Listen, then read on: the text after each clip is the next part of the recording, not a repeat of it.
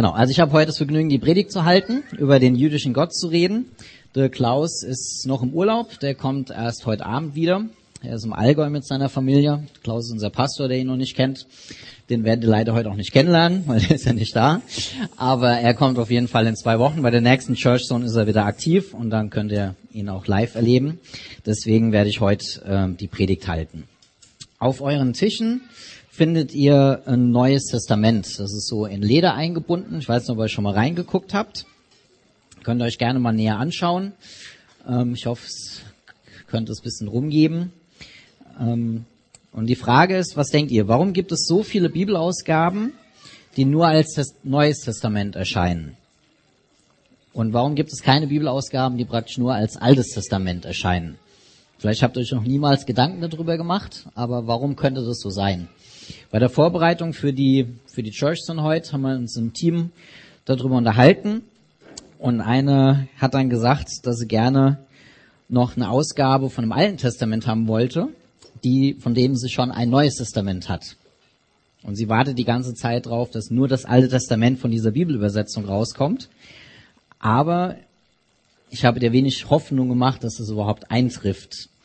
Und ich wollte euch einfach jetzt mal die Zeit geben, unterhaltet euch mal kurz mit eurem Nachbarn oder an den Tischen drüber, warum es sein könnte, dass so viele Bibelausgaben nur das Neue Testament herausbringen oder ein, ganzes Bibel und warum nicht nur mal ein altes Testament. Einfach mal kurz drüber unterhalten, so ein, zwei Minuten.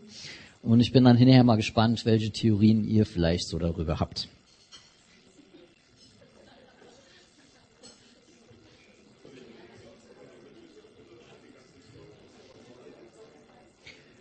So. Und was denkt ihr so? Einfach Feedback, so einfach mal reinrufen.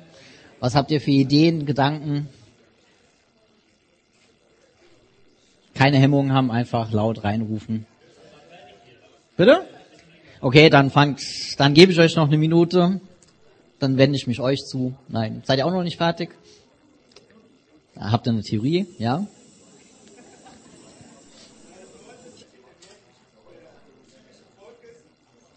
Also das Neue Testament ist nur ein Leitfaden für unsere heutige Zeit und das Alte Testament erzählt nur die Geschichte des jüdischen Volkes. Genau, ich gebe es nur wieder, dass es auch jeder hört dann. Genau. Noch andere Ideen hier? Weil wir keine Juden sind, okay?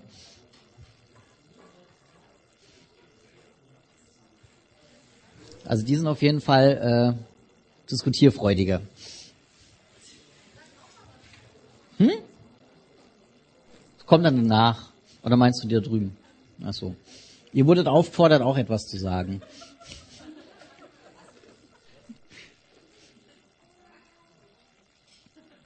Noch Theorien? Ansonsten mache ich einfach weiter. Das Neue Testament ist wie eine Brille, durch die man das Alte Testament liest.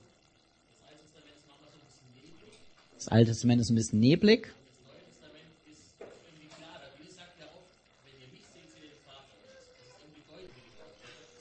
Okay, es ist deutlicher, wer Jesus ist durch das Neue Testament, weil es dann klarer gesehen wird. So in nachgefahren. Okay? Noch ein Feedback, noch eine Idee?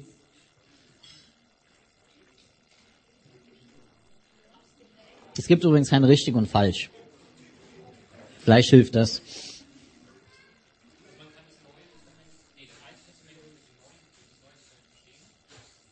Also man kann das Alte Testament, nee, das Neue Testament nur durch das Alte Testament verstehen. Andersrum, man kann das Alte Testament nur durch das Neue Testament verstehen. Okay, das Neue Testament könnte man deswegen alleine lesen, aber das Alte Testament sollte man nicht alleine lesen. Außer man ist Jude.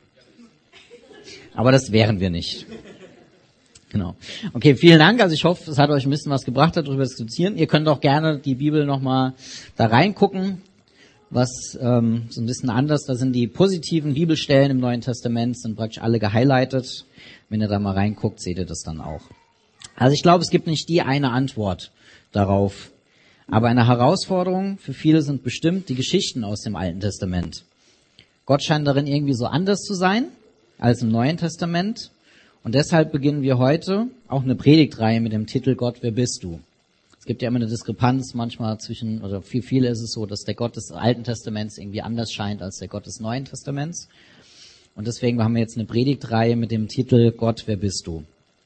Und darin wollen wir untersuchen und erfahren, wer der Gott wirklich ist, an den wir glauben. Und zum Beispiel, wenn wir in den nächsten Wochen Predigten hören wie ein grausamer Gott, ein mitfühlender Gott, ein heilender Gott oder ein fordernder Gott. Und daran werden wir immer wieder auf bestimmte Geschichten und Beschreibungen Gottes eingehen und es auch ein bisschen erklären, wie es dazu kommt. Aber heute als Einstieg geht es um den jüdischen Gott. Der Gott, an dem wir glauben, ist derselbe Gott, an den auch die Juden glauben. Jesus, der Sohn Gottes, über den wir hier immer wieder reden und an den wir glauben, war auch selbst Jude.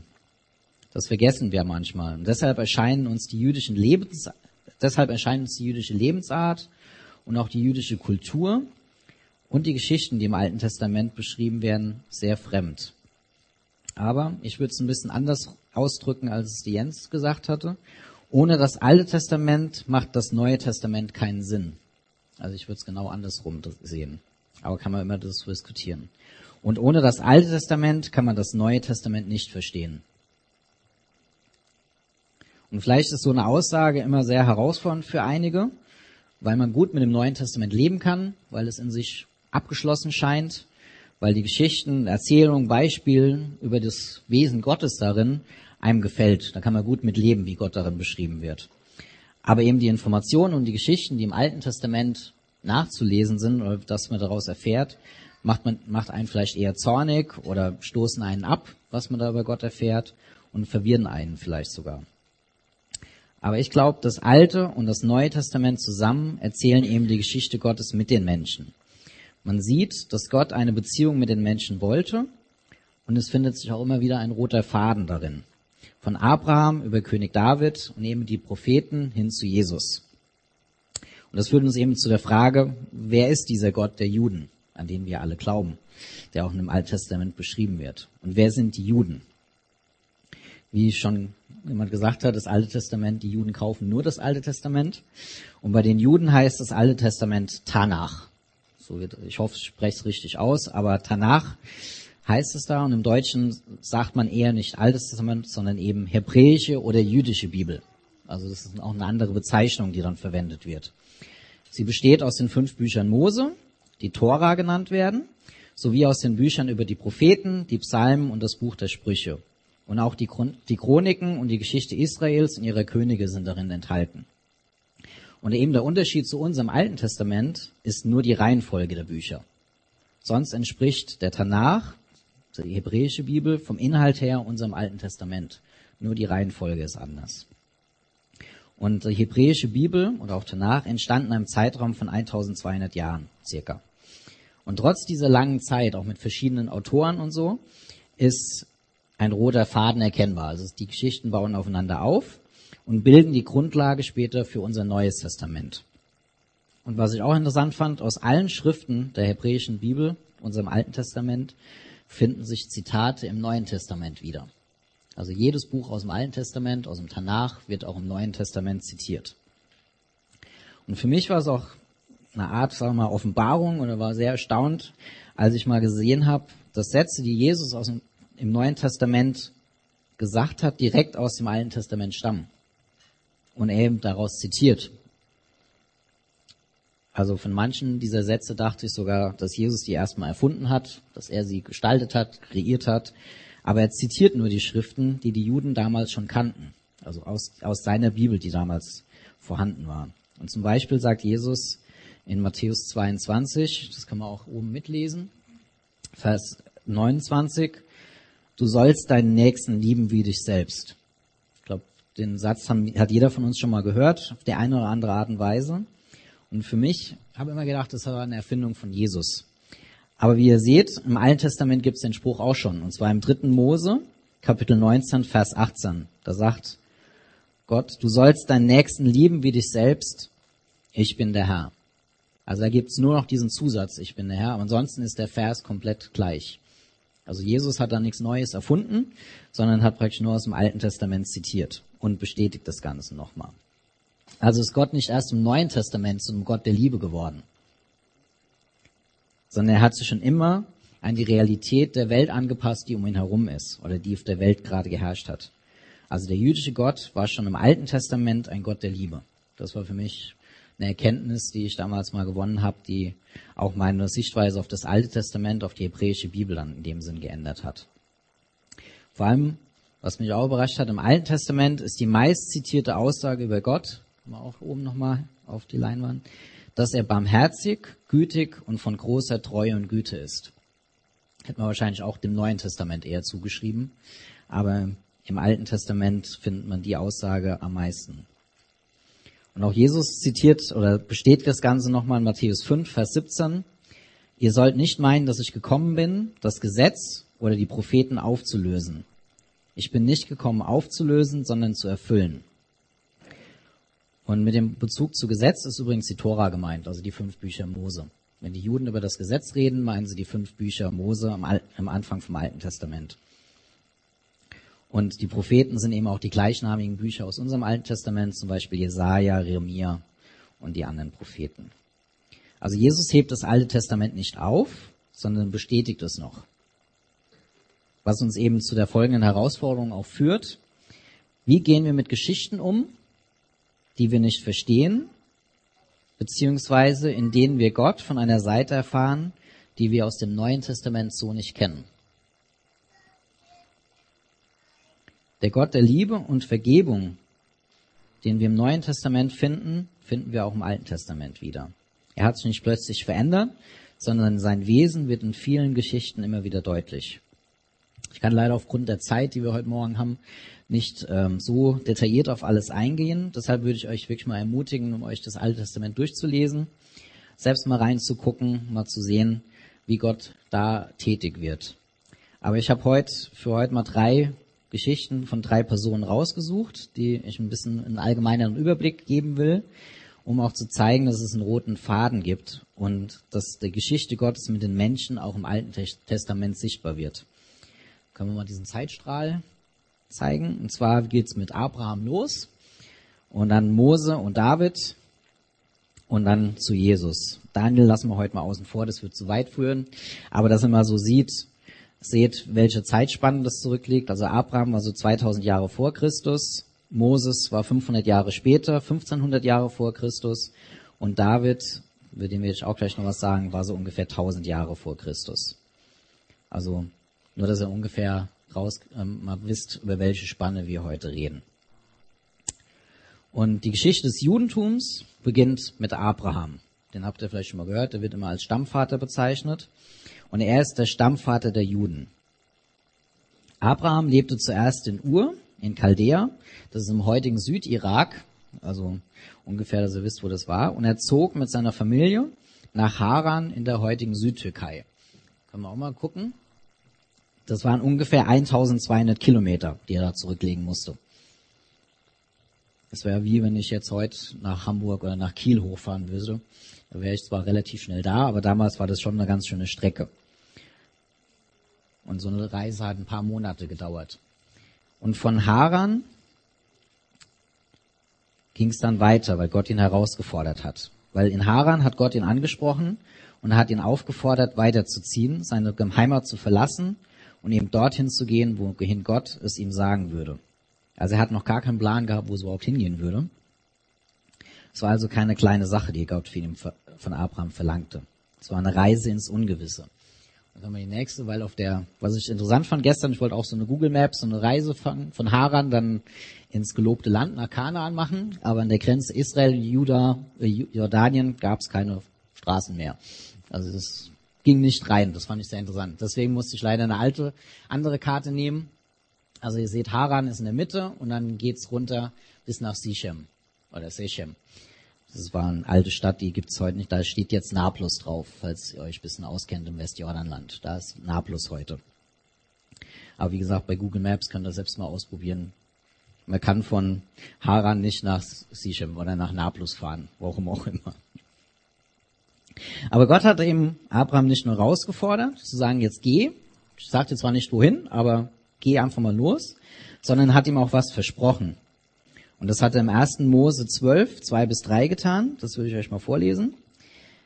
Deine Nachkommen sollen zu einem großen Volk werden.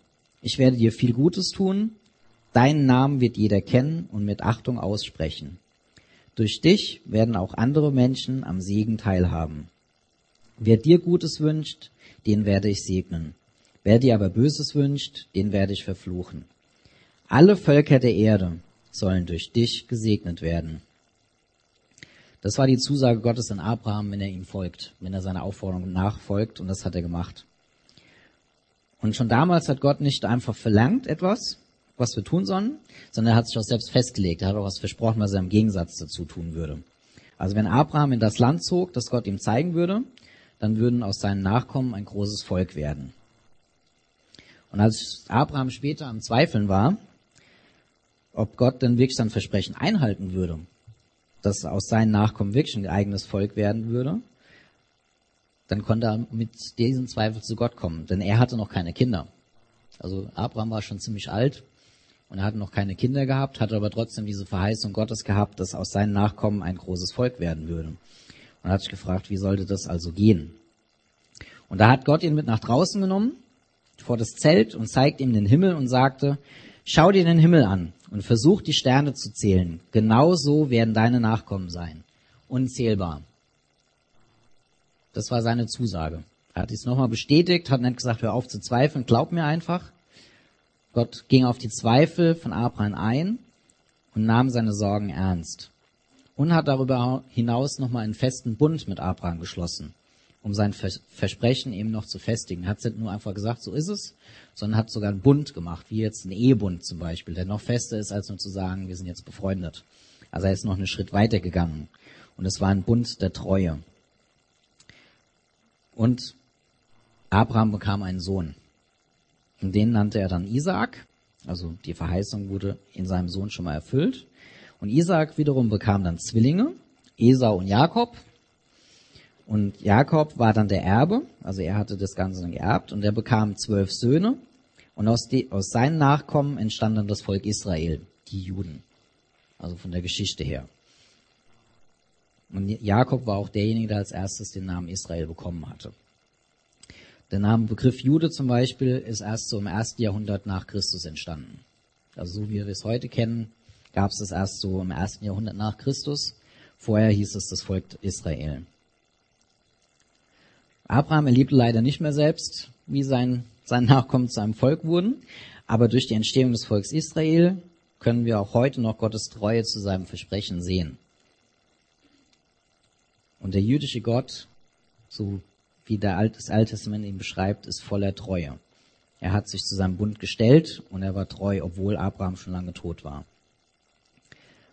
Und eben einige Jahre nach Abraham kam dann Mose. Die Nachkommen von Abraham, wie gesagt, waren schon zum großen Volk geworden und sie lebten damals in Ägypten. Kennt ihr vielleicht die Geschichte dort? Dort wurden sie sehr unterdrückt und auch als Sklaven gehalten. Sie mussten hart arbeiten, hatten keine Freiheit und litten sehr unter den Ägyptern. Aber trotzdem wurden, wurden sie als Volk immer stärker und immer größer. Und das Ganze ging 400 Jahre lang. Also war nicht nur 50 Jahre, die sie dort lebten, sondern 400 Jahre lang lebten sie in Ägypten und wurden da nicht so nett behandelt. Und das Volk Israel schrie da zu Gott um Erlösung und Befreiung. Und zwar täglich war ihr Gebet, Herr, errette uns. Das schrien sie, das kann man, also müsst ihr euch vorstellen, wenn ihr jeden Tag leidet, dann ist euer Gebet hat da auch eine Inbrunst, die wahrscheinlich sonst nicht vorstellbar wäre. Und sie waren 400 Jahre da in der Knechtschaft und Gott wurde daraufhin aktiv und hat, hat Mose oder ist Mose begegnet. Und die Geburt von Mose, wie ich gesagt habe, war ca. 1500 Jahre vor Christus, also 500 Jahre nach Abraham. Und diese Geburt war an sich schon ein kleines Wunder oder ein kleines Abenteuer. Weil der Pharao damals bekam Angst vor der Größe des Volkes Israel und befahl allen neugeborenen Jungen in den Nil zu werfen. War auch also nicht sehr nett. Und nur die Mädchen sollten am Leben bleiben. Vor allem für die Frauen ist das immer eine ganz gute Sache. Aber in diese Zeit hinein wurde Mose geboren. Und seine Mutter versteckte ihn, also ließ es nicht zu, dass er in den Nil geworfen wird, sondern setzte ihn in einem Korb auf dem Fluss aus. Und dort wurde er dann von der Tochter des Pharao gefunden und die nahm ihn dann als ihren eigenen Sohn an. Also er, Mose überlebte dadurch, dass, sie, dass die Tochter des Pharao ihn, ihn aufgenommen hatte. Und nach einem Hin und Her, das ihr dann auch im zweiten Buch Mose, ist die Geschichte noch ein bisschen detaillierter beschrieben, könnt ihr das nachlesen, musste eben Mose aus Ägypten fliehen und lebte einige Jahre im Exil, also sehr weit weg von, von Ägypten. Und dort begegnete Gott Mose und gibt auch zum ersten Mal seinen Namen bekannt, der zugleich beschreibt, wer er ist. Also vorher war es immer nur der Gott Abrahams, Jakobs und äh, Isaaks und Jakobs und er war nie ansprechbar, wie ich heiße jetzt Frank, Sarah und so weiter, sondern er war einfach nur der Gott von jemand. Und als Mose ihn fragte, was soll ich dem Volk denn sagen, wer du bist, wer mich schickt? Dann antwortete Gott zu ihm, sag ihnen, Jahwe schickt dich. Wahrscheinlich habt ihr Jahwe schon mal gehört oder Jahwe. Und das bedeutet, ich werde sein, der ich sein werde. Oder auch, ich bin, der ich bin. Vielleicht auch schon mal mitgekriegt. Und Gott macht dadurch klar, wie er sein wird und wird fassbar. Er hat einen Namen, er kann ihn anreden. Er gibt auch so sein, sein Wesen dadurch preis. Und dieser Gott gibt Mose in Auftrag, nach Ägypten zu gehen und dem Pharao zu sagen, dass er Gottes Volk ziehen lassen soll. Aber Mose hatte sehr viele Einwände. Er sagte, Herr, das Volk wird mir nicht glauben. Oder der Pharao wird mich nicht ziehen lassen. Und dann als letztes noch, ich kann nicht reden.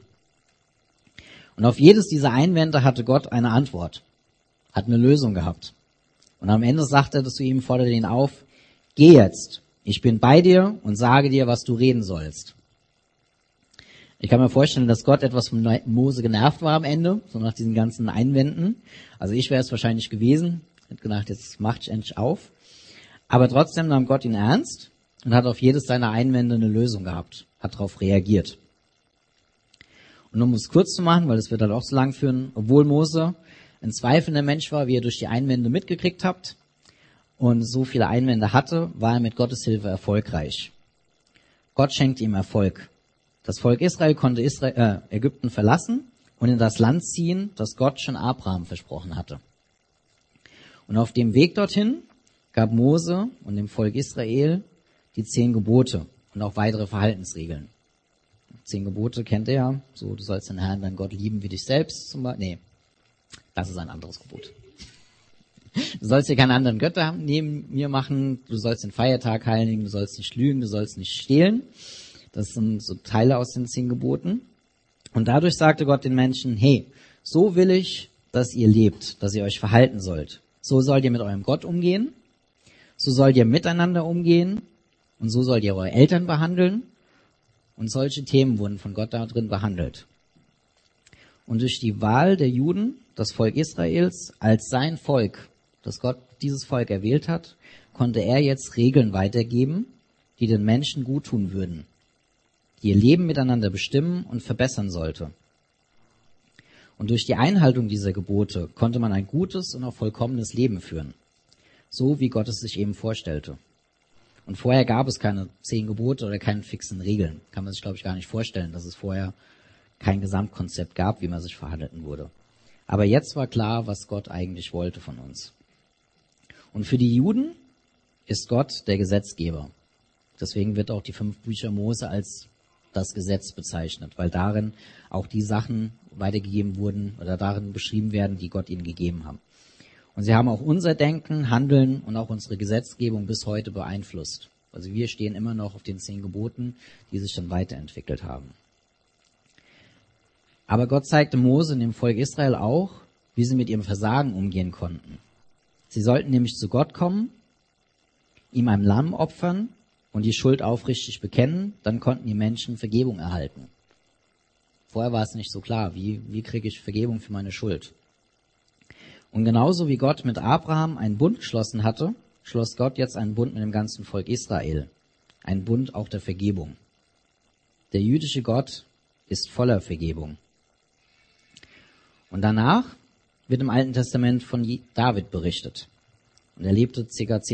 1000 äh, Jahre vor Christus. Er war der König und Herrscher von Israel und wurde von Gott eingesetzt. Auch über die Geschichte von David gibt es wieder viel zu berichten. Also wie gesagt, einfach mal nachlesen. Und die bekannteste Geschichte ist wohl David gegen Goliath. Wird ja heute auch öfters mal zitiert. Auch sehr lohnenswert zu lesen. Aber Davids Geschichte ist eine Geschichte von Vertrauen auf Gott Versagen, Reue und Vergebung. David wurde von Gott auserwählt, König von Israel zu werden. Er war vorher ein einfacher Hirtenjunge, aber Gott rief ihn, sein Volk zu führen. Dabei war er alles andere als perfekt, genauso wie wir, war auch nur ein Mensch. Und eine Sache aus seinem Leben wollte ich ein bisschen rausgreifen und darüber erzählen. David und Bathseba. Kennt ihr vielleicht auch die Geschichte? David war damals schon König gewesen und lernte Bathseba kennen und verliebte sich in sie. Es stört ihn auch nicht sonderlich, dass sie schon verheiratet war, und zwar auch sogar mit einem seiner besten Soldaten, Uriah. Und er hatte Sex mit ihr und sie erwartet daraufhin ein Kind von ihm. Und anstatt das irgendwie ins Reine zu bringen, wie man es vielleicht von einem König erwarten würde oder mit einem, der mit Gott lebt, wollte David seinen Ehebruch vertuschen. Er wollte das verheimlichen und ließ Uriah zu sich rufen, der sich gerade in einem Kampfeinsatz befand.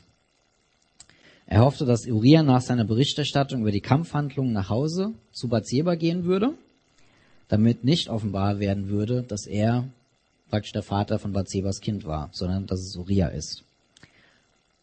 Aber Uriah hat ihm einen Strich durch die Rechnung gemacht, er tat es nicht. Er blieb in der Kaserne und übernachtete dort. Ob er jetzt die Absicht von David kannte oder nicht, keine Ahnung, aber auf jeden Fall hat er nicht mitgespielt und Davids Plan ging schief. Aber er gab trotzdem nicht auf und hat seinem General befohlen, Uriah an die vorderste Front zu stellen, damit er im Kampf getötet wird. Und das geschah auch so, wie es geplant war. Uriah ist gestorben und nach seinem Tor Tod konnte David Bathseba eben zu seiner Frau nehmen und dadurch wurde auch der Ehebruch sozusagen legitimiert. Also er hat sie als Frau genommen und das Kind, was dann geboren wurde, war dann sein eigenes. Problem war nur, Gott hat bei diesen Plänen von David dann mitgespielt. Er hat David mit seiner Schuld konfrontiert, der daraufhin zusammenbrach und Gott um Vergebung bat. Und Gott vergab ihm. Aber er sagte, dass der Sohn, den er mit Bathseba hat, auch sterben würde. Sünde hat also auch immer eine Konsequenz. Er hat zwar Vergebung bekommen, aber der Sohn starb. Das ist nur eine der Verfehlungen von David. Also wenn man seine Geschichte liest, seht ihr, was er noch alles so getrieben hat. Aber trotzdem wird er in der Bibel als Liebling Gottes bezeichnet. Trotz seiner Taten, seiner bösen Taten, hatte Gott Wohlgefallen in ihm, denn er kehrte immer wieder um. Er ließ es nicht dabei. Er bat um Verzeihung und versuchte die Beziehung zu Gott immer wieder herzustellen. Er war nicht zufrieden damit, sondern er kam immer wieder Gott zu, zu Gott zurück. Und daraufhin hat Gott auch versprochen, dass der Messias, der Retter der Welt, aus dem Geschlecht Davids kommen würde. Jesus wird ja auch als Sohn Davids bezeichnet. Ich weiß nicht, ob ihr es schon mal gehört habt als Bezeichnung und stammt direkt auch von David ab. Und eine andere Sache, die zeigt, dass Gott David wirklich vergeben hat, ist, dass der zweite Sohn von ihm und Bathseba sein Nachfolger als König von Israel wurde. Also Salomo, der zweite Sohn von den beiden, wurde König trotz der Vorgeschichte seiner Eltern. Und dadurch wurde auch er zu einem Vorfahren von Jesus. Also der jüdische Gott ist voller Gnade, Treue und Vergebung. Und diese drei Geschichten zeigen, worauf es dem jüdischen Gott, über dem im Alten Testament berichtet wird, ankam. Seine Liebe wird auch hier sichtbar, indem wie er mit dem einzelnen Menschen umging. Er wollte eine Beziehung zu den Menschen und wollte, dass sie ihm vertrauen und nach seinen Regeln leben. Und für mich ist das Alte Testament wie eine Art Trichter. Um die Menschen auf Jesus vorzubereiten, musste Gott von allen Menschen, die es damals auf der Erde gab, einen Menschen aussuchen. Abraham. Und mit ihm beginnen, seine Geschichte zu schreiben, an dem andere Menschen die Wahrheit erkennen. Und unter allen Völkern wählt er dann ein Volk aus, Israel, um mit diesem einen Bund zu schließen und seine Gesetze, Gebote und Ideen weiterzugeben, eben wie das Leben der Menschen aussehen sollte. Und aus diesem Volk wiederum wählt er dann eine Familie aus, die von David, die dann, in die dann sein Sohn Jesus Christus geboren wurde um eine direkte Beziehung zwischen Gott und den Menschen sowie Vergebung zu ermöglichen. Also die ganze Geschichte Gottes spitzt sich in der Geburt Jesu zu. Und die Berichte aus dem Alten Testament sind die Basis für das Verstehen, warum Jesus kommen musste. Also es wurde immer kleiner Von einem Menschen über das Volk Israel zur Familie Davids hin zu Jesus. Und da hat sich alles zu, zugespitzt. Und für mich war es am Anfang auch leider anders, also interessanterweise andersrum. Für mich war das Alte Testament immer viel interessanter als das Neue.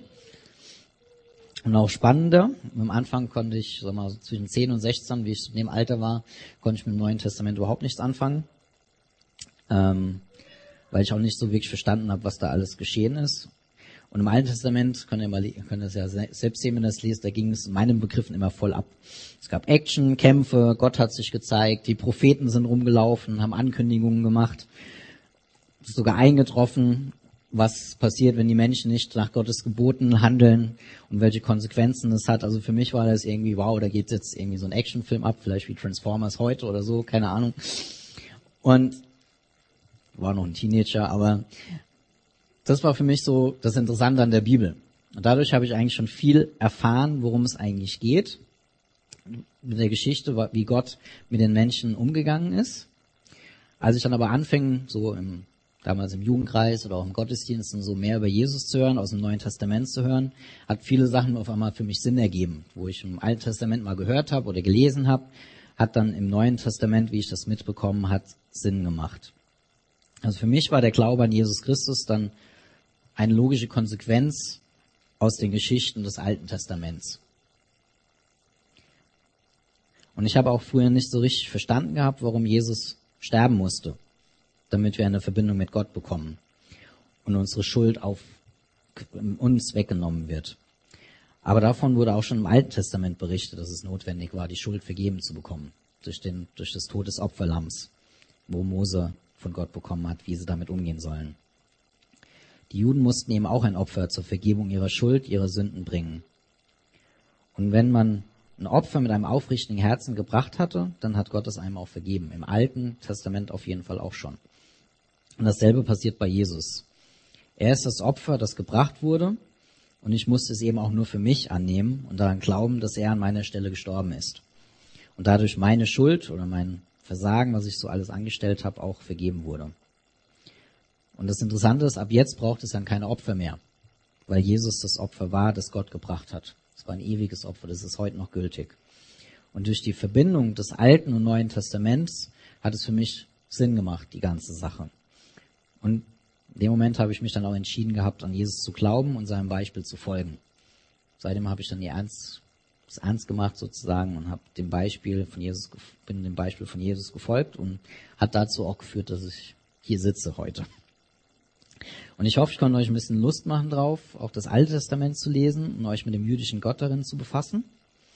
Und in den nächsten Wochen werden wir ein bisschen tiefer oder detaillierter auch über das Wesen Gottes einsteigen in dieser Serie Gott, wer bist du? Und denn die drei Lebensbeispiele, von denen ich heute erzählt habe, sind eben nur kleine Ausschnitte aus dem Alten Testament. Und da findet ihr eben weitere Glaubensberichte, Glaubenserlebnisse, die euch auch für den Alltag ermutigen werden.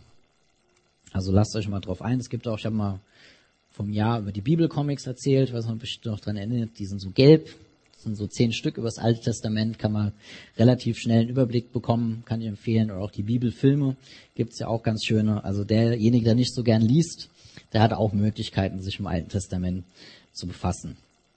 Als Abschluss unser Gott ist nicht nur der Gott der Vergangenheit, sondern eben auch der Gegenwart und der Zukunft. Darauf können wir uns verlassen.